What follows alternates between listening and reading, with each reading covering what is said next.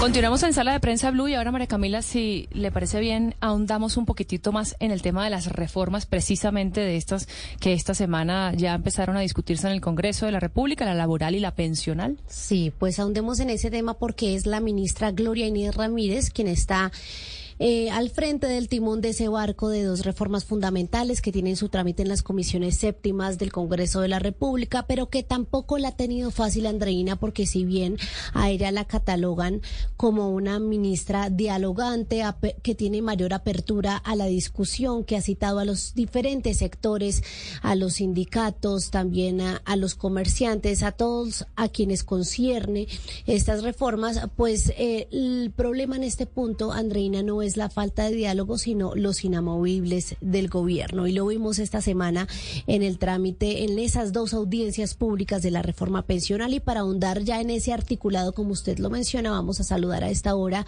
hoy domingo, a Javier Almanza. Él es el, el coordinador de Derecho Laboral en la Universidad del Rosario. Javier, un gusto acompañarlo. Gracias por estar este domingo aquí en Sala de Prensa para ayudarnos a entender más estos proyectos de ley.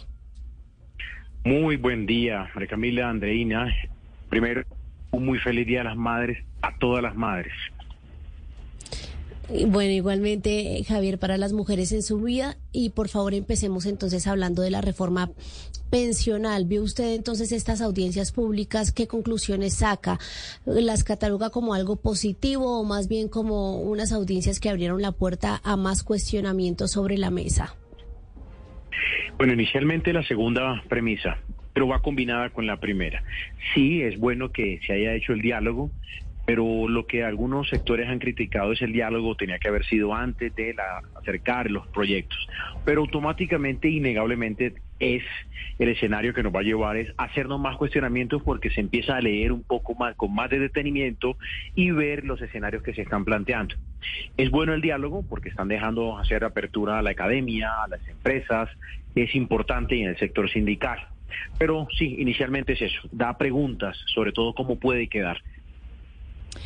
Javier, eh, con el tema de la reforma pensional, digamos, este, uno de esos inamovibles era que las personas necesariamente que tienen eh, tres salarios mínimos tienen que cotizar al régimen contributivo y los que tengan más de tres salarios mínimos pueden, los primeros tres salarios mínimos van al régimen contributivo y el resto lo pueden cotizar ya sea en, en colpensiones o eh, como ahorro individual.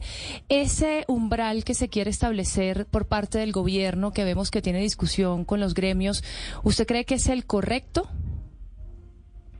Inicialmente la aclaración es las personas que devenguen entre uno y tres salarios mínimos obligatoriamente se van a ir a colpensiones que se conoce como el régimen de prima media.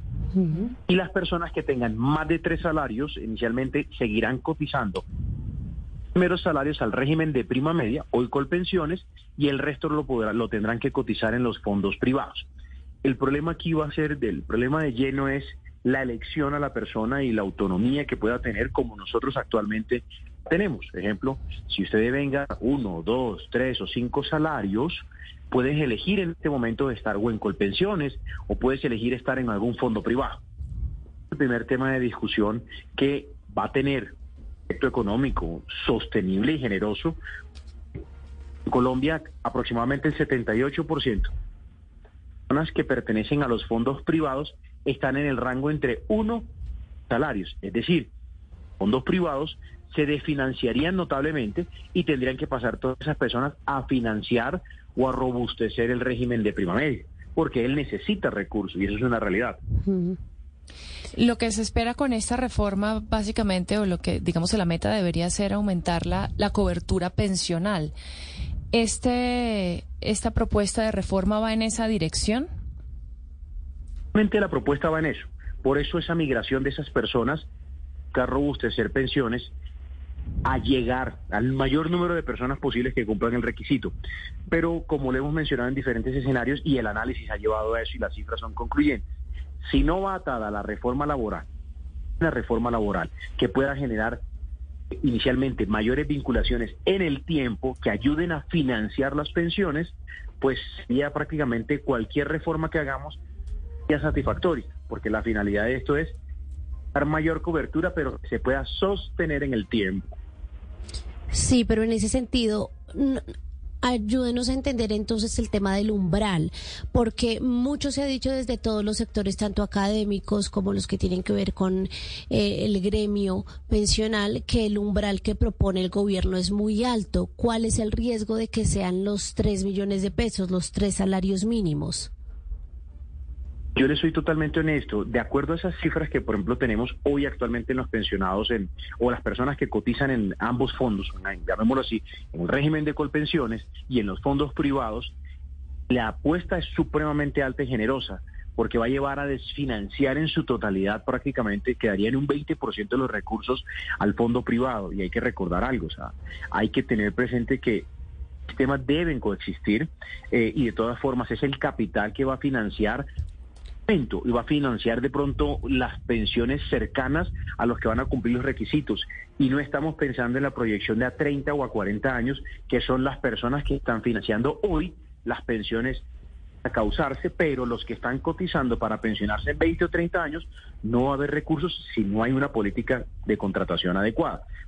Algunos sugerimos que deba ser el que mayor cantidad de dinero pueda tener que se ir para colpensiones para que pueda financiar, pero no forzar a la persona que está entre uno y tres salarios, que es un gran volumen, hacer es pero a su vez solamente van a robustecer el de prima media débil el régimen de ahorro individual. Ese sería inicialmente el análisis. Javier, pero si, si, llegar. si usted entonces hace, digamos, porque son dos caras de una misma moneda, ahora hablaba usted de la importancia de, digamos, conciliar la reforma pensional también con la laboral y ya también conocemos algunos aspectos de la laboral eh, y, y, se dice, bueno, que, que la laboral por ejemplo, a Desarrollo lo escuchamos muchas veces esta semana decir que esto es que esta esta propuesta de reforma está enfocado a mantener o a proteger el empleo de las personas que ya están en un empleo formal, pero no así a eh, abrir, digamos, el, el, campo para más puestos, más empleos formales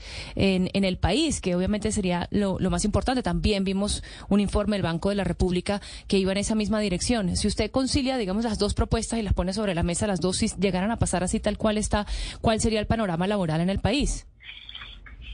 Pues la respuesta, como lo hemos manifestado en muchas ocasiones, igual que ese desarrollo, va a generar especulación en el empleador, sector empresarial, y pues van a llegar al punto de ser muy conservadores en la generación de vinculaciones. Entonces eso automáticamente, ¿qué va a hacer? Es no desaceleración, estancamiento inicialmente en las contrataciones. Y el sistema lo que necesita en este momento es realmente mayor generación de contratación, que es uno de los elementos de preocuparse en este momento al momento de que las dos pasen como se encuentran, porque genera ese temor en el empleador porque lo que está haciendo es proteger al que está, pero no ayuda a generar nuevas vinculaciones. Y la única forma que nosotros en este momento vemos que pueda ayudar a generar vinculaciones o que el empleador sería se arriesgue sería con desaceleración o incentivos tributarios para que, pero permanentes, no temporales, esos empleadores puedan contratar personal de forma permanente y no de seis meses ni de tres meses, que puede ayudar o aliviar inicialmente y buscar